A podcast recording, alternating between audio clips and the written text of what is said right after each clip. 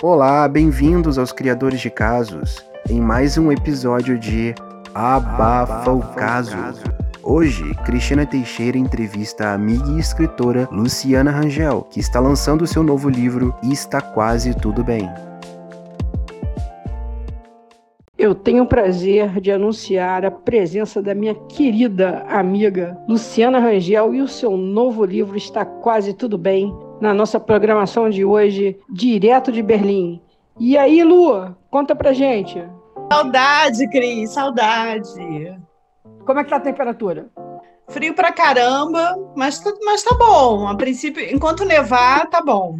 É, quando começa a ficar super frio e chuvoso, aí não dá, né? Porque aquele lamaçal ficou um horror, né? E ninguém aguenta isso. Então... Aqui, aqui, tá, aqui tá, hoje, nesse exato instante, tá sensação térmica de 50 graus, cara. Só para você ter uma, Vou te mandar umas fotos. Uma pálida ideia do, do, do que se trata. Só para você sentir saudade desse calor humano.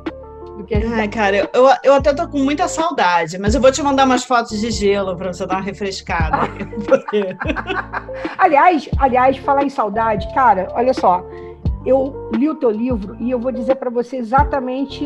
É engraçado, né, cara? Porque a gente, eu acho que a gente se conheceu melhor quando você esteve em Londres me visitando. É. Foi uma situação até meio surreal, porque a gente se conheceu melhor no estrangeiro. Isso é meio bizarro, mas. É, é... mas eu era pirralha também, né? A gente teve aquela convivência é, no Rio, meio que criança, eu criança ainda, é, né? É, é, é, verdade, é verdade. Mas, mas foi legal aquela, aquela passagem que você teve por Londres, porque eu me lembrei muito de você ali, de, da, daquela aquela tua aquele teu olhar ali para tudo. Eu me lembro de você olhando, observando tudo muito. Você estava até com uma cara meio de assustada. Eu, eu, eu, culpa minha, culpa muito minha, que realmente contribuí, entendeu? Porque aquela minha casa que eu morava só tinha maluco, realmente, verdade é, não era exatamente o lugar mais apresentável do mundo. Ah, eu adorei aquele lugar. Mas, mas fazer o quê, né? Brasileiro no exterior, agora você sabe como é. Mas eu vou te falar, é, é, lendo o seu livro, é, eu, eu me identifiquei, obviamente, muito com tudo que você falou. Eu achei que foi muito bem escrito eu acho que engraçado, né? Eu, eu nunca imaginei isso de você, mas a tua veia poética é absurda, é latente, porque você é jornalista, né, Lu? Então é. a gente não espera muito uma pegada poética do jornalista, pode ser até um preconceito meu, é, mas a sua veia poética é muito grande, muito grande mesmo. Cadê o meu? Peraí, eu fiz um. Eu fiz até umas anotações aqui que depois eu te falo de umas coisas que eu.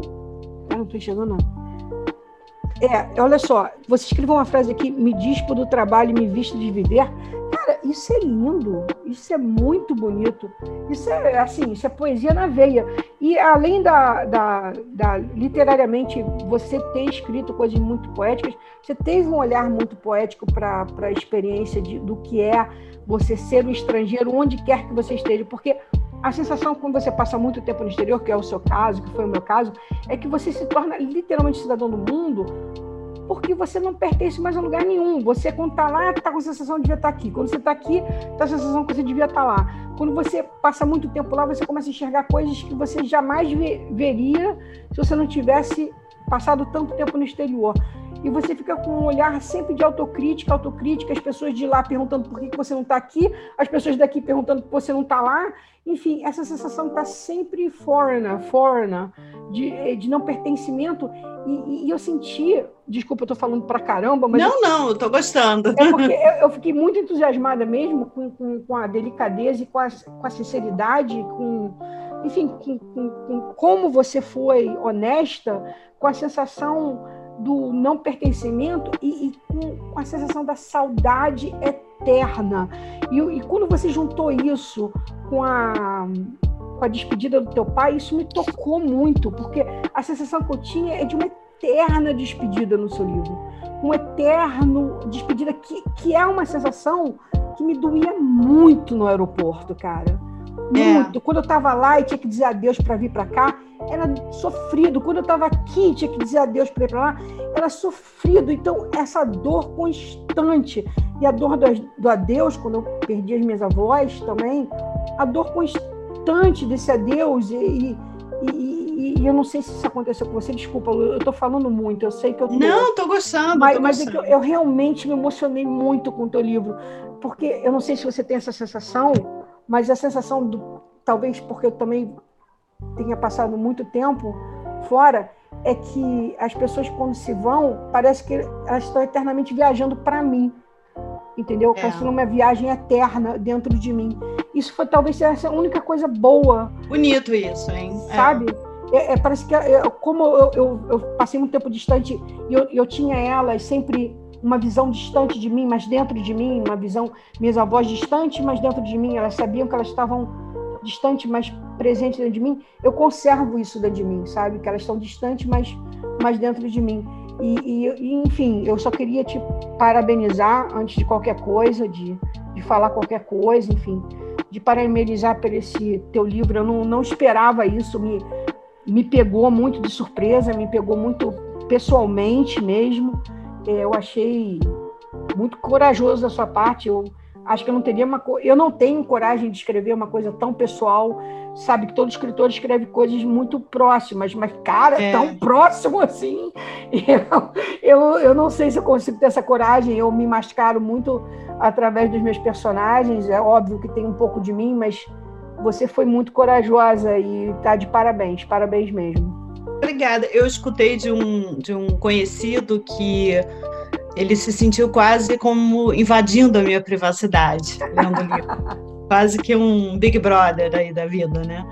É, eu, interessante você falar essa coisa, né? E também já escutei isso. Não esperava de você, como jornalista, essa, esse tipo de linguagem, né?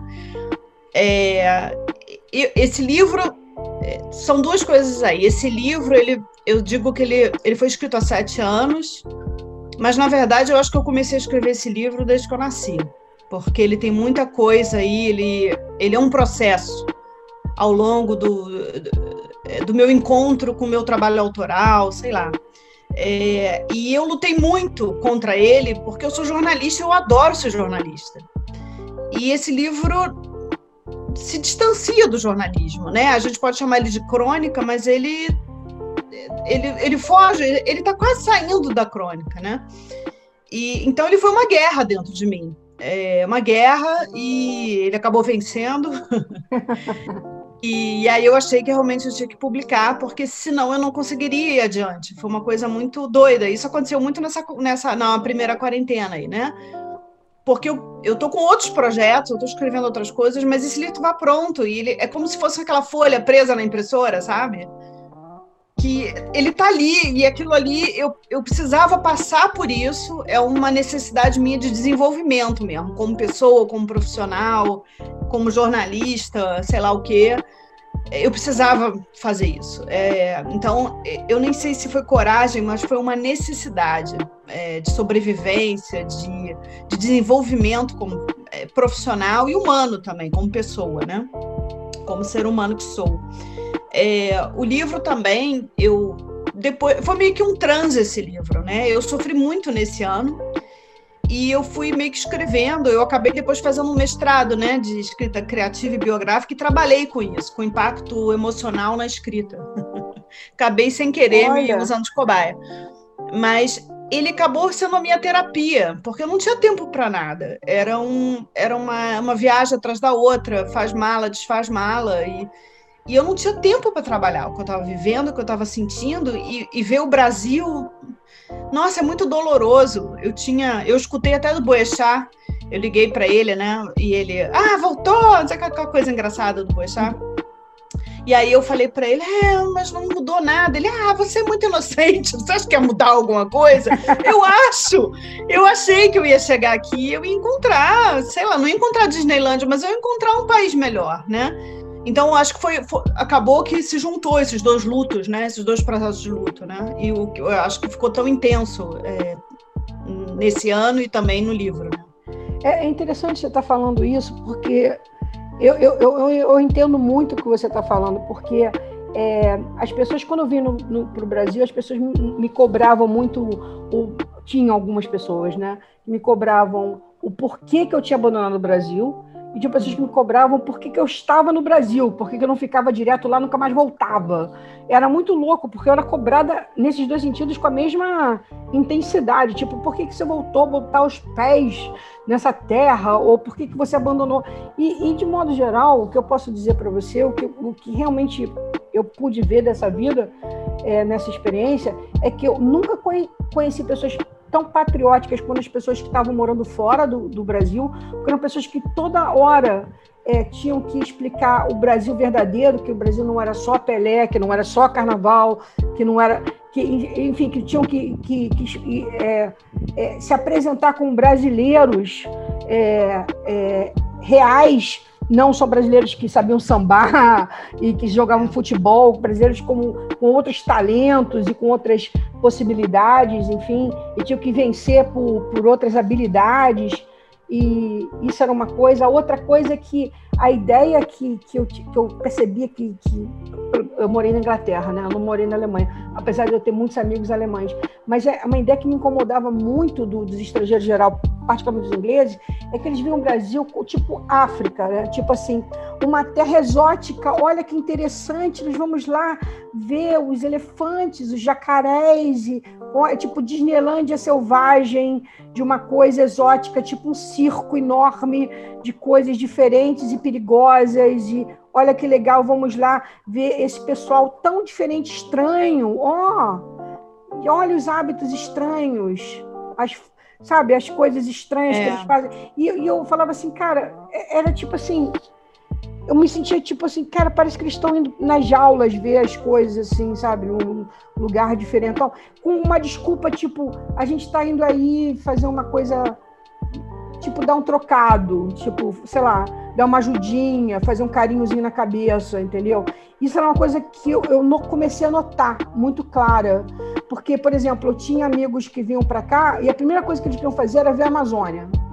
Aí eu falei, cara, a Amazônia não é, não é brincadeira, não. Tá achando que a Amazônia é o quê? É, é, é. é parque? Tá achando parque que é temático, né? Tá achando que é High Park? Não, não é sério? Tu tá achando que é High Park? É. Aí o cara falou, eu quero ir pra Amazônia. Eu falei assim, filho, eu não vou pra Amazônia. Você é. quer ir pra Amazônia? Tá falando sério? Neguinho ia, eu não, não, não tô brincando, não. Neguinho ia.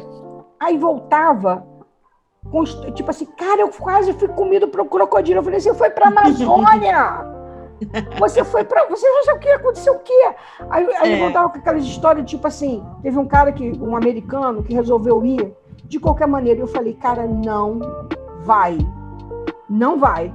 Aí o que aconteceu? Ele foi para a Amazônia, o cara botou ele num barquinho, abandonou o americano no meio do barco, no meio da Amazônia. O cara me ligou do celular no meio do barco, no meio do rio, dizendo: Cristina, socorro, pelo amor de Deus, estou no meio do rio, no meio da Amazônia. Eu falei: e você quer que eu faça o que exatamente? Você está é. no meio do barco, no meio do é. rio, no meio da Amazônia. Eu falei, não há absolutamente nada que eu possa fazer por você. A não ser, tipo, sai desse barco o mais rápido possível para a terra firme e volta da Amazônia. Foi o que ele fez.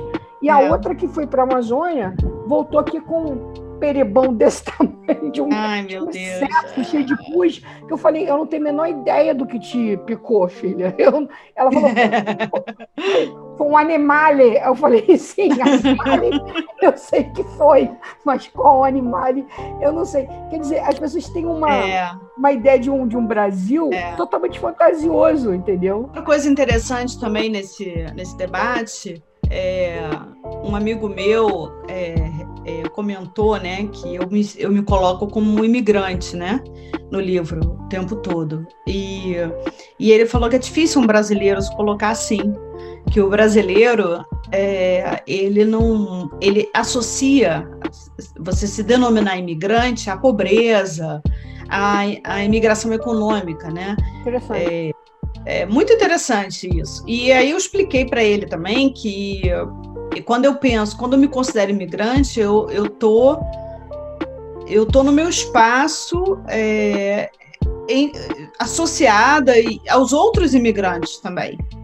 Eu sou tão imigrante quanto uma mulher turca, quanto uma mulher iraniana, quanto peruanos ou e por aí vai, entendeu? Eu sou tão imigrante quanto eles, eu não sou melhor nem pior, e eu acho importante a gente entender esse lugar também da imigração, do, do imigrante, Muito. É, até para a gente também entender os nossos direitos e os nossos deveres também. É, eu acho importante. Né? A importância do imigrante, porque é, se não fosse a imigração, não teria havido troca, né? Não teria havido é. tanta, tanta é, revolução em termos de, de, troca de culturas, de, é. de, de, tanta coisa, porque a imigração é, tem um lado sofrido, né, de, de, várias pessoas que imigraram por desespero, mas tem várias pessoas que imigraram por conquista, por querer buscar coisas, por querer, né, enfim, uma série de coisas positivas que as pessoas não, não associam também.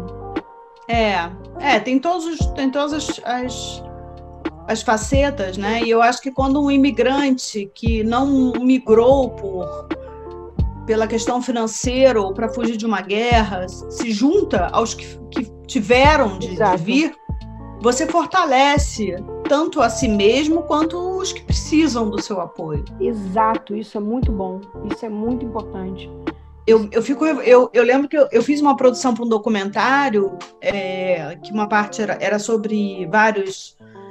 Eu estou tentando lembrar o nome, mas eu não vou lembrar. Mas era assim: eram pessoas que iam para outros lugares para mandar dinheiro para casa. Era esse o, o ponto do, do, documentário. E aí eu achei um personagem né, do documentário que era de. Não vou lembrar também, acho que é Gana. E ele traficou, porque o, o, os países africanos eles têm outro status na Alemanha do que o imigrante latino-americano. É um absurdo, tipo, eles têm, eles demoram a poder trabalhar. Eles têm que, eles, mesmo com visto de casamento, no, no momento que o latino-americano recebe um visto de casamento, casa, ele já automaticamente tem o visto de trabalho. O africano não. Então, o que, que eles fazem? Eles têm, sei lá, 20 pessoas na família deles Olha. lá precisam de comida. Então, eles traficam, eles fazem o que dá para fazer, entendeu? É o desespero para você fazer dinheiro para você mandar para o seu país, né? Então, no momento que você tem essa diferença, esse, esse, essa, esse diferenciamento entre não sei se é diferenciamento, tô, se eu estou inventando uma palavra, mas essa diferença entre os, entre os imigrantes está errado, entendeu? E eu uhum. acho que o, o imigrante que está numa posição, digamos, é, melhor em relação aos, aos, demais, tem que tem que estar tá do lado deles, tem que ser colocado do lado deles. Eu acho que as coisas só melhoram assim, sabe? Sim, sim. Agora, é, eu vou te falar uma coisa. Eu é engraçado, né? Porque eu sou uma pessoa que eu tenho um temperamento muito efusivo, assim. Eu sou muito e, e eu nunca pensei que eu fosse me dar, que eu fosse encaixar tanto na, na sociedade inglesa como eu encaixei, encaixei muito na sociedade inglesa. E eu nunca pensei que eu fosse ter tantos amigos alemães. Eu, eu tive muitos amigos alemães. Bom, uma delas é a Lili, que é nossa amiga, queridona, queridíssima, essa pessoa maravilhosa. Bom, eu vou combinar que a Lili não é exatamente alemã, né? Ela é, uma é, Lili é carioca, praticamente. Honorária, é carioca honorária. Mas eu tenho muitos amigos alemães e alemães muito alemães. E, e só para você é, é, rir um pouquinho da, da, da, das situações é, é, de brasileiros, eu vou te contar uma pequena história aqui da, da minha passagem na, na Alemanha. Eu fui uma vez num casamento de, um, de uma alemã com um mexicano, e aí eu fui pelo lado, eu fui pelo lado da, da alemã. Eu fui convidada pela alemã, uhum. da, da alemã, mas eu falei, eu não vou perder essa, essa festa por nada, né? Imagina, alemã com mexicana, a família toda mexicana lá, não vou perder por nada, né? Porque eu pensei, vai ser um festão, vai ser muito alegre, não sei o quê. Só que quem foi me buscar no aeroporto foi a mãe da, da menina alemã, entendeu? Ai, foi, foi, foi me buscar lá, e eu não conhecia a mãe, mas ela, enfim, muito gentilmente foi me buscar de noite no aeroporto, né, e tal, não sei o quê, e eu muito sem graça, porque era enfim, era uma vila no meio da Alemanha, no interior, a festa no interior, numa fazenda. E aí eu, né, me levou para casa dela, eu dormi na casa dela, não sei o quê. Quando chegou lá já era meia-noite, não sei o quê, não sei o quê. Lá, e ela, e ela fez é, é, salsicha, né? E eu adoro, eu sou absolutamente louca por salsicha. Eu tenho problema com salsicha, entendeu? Então, quando eu vi aquelas salsichas, eu, eu, toda vez que eu vou em Frankfurt, eu vou tipo. maluca, né? E aí, quando ela botou aquele salsichão na minha frente, eu não sabia nem o que dizer. Sabe quando você não sabe o que dizer? Eu estava com fome, já era meia-noite, já era tarde, eu salsichão. Na hora, eu fiquei olhando pro pro salsichão, você não sabia nem como agradecer, eu ainda estava arranhando no alemão e tal, não sei o quê. Aí ela virou e falou assim: então, quer? Não quer? Quer? Não quer? em alemão, porque os alemães eles são super dry, né? Eles é. são extremamente dry. E aí demorou um tempão para entender que o, o, o, o inglês já é tipo assim, difícil de entender a educação inglesa, porque eles, tipo assim, se você não tiver mais nada que você tenha para fazer, você pode vir lá em casa hoje. Que para o brasileiro já significa não quer que eu vá, né? Não, é, exatamente. Agora, pro alemão, é tipo assim, quer, não quer, é tipo assim, puta que pariu, fiz alguma merda, né? Quer, não quer, é tipo assim, não encosta na porta. Ah, é muito bom, muito bom. na salsicha. Eu fico olhando, tipo assim, é para eu comer? É para eu não comer? devo comer, devo... doida para comer. Mas ela é. olhando para mim com aquela cara assim, tipo, quer não quer? Vai querer? Não vai querer. e eu demorou um, tipo assim, uns cinco minutos para cair a ficha, que aquela era a maneira educada dela de me deixar à vontade. Tipo assim, você não precisa comer salsicha se você não quiser. Na hora que caiu a ficha, que é aquela maneira alemã de fica à vontade, cara, eu comi a salsicha com gosto. Só faltei beijar os pés daquela senhora alemã.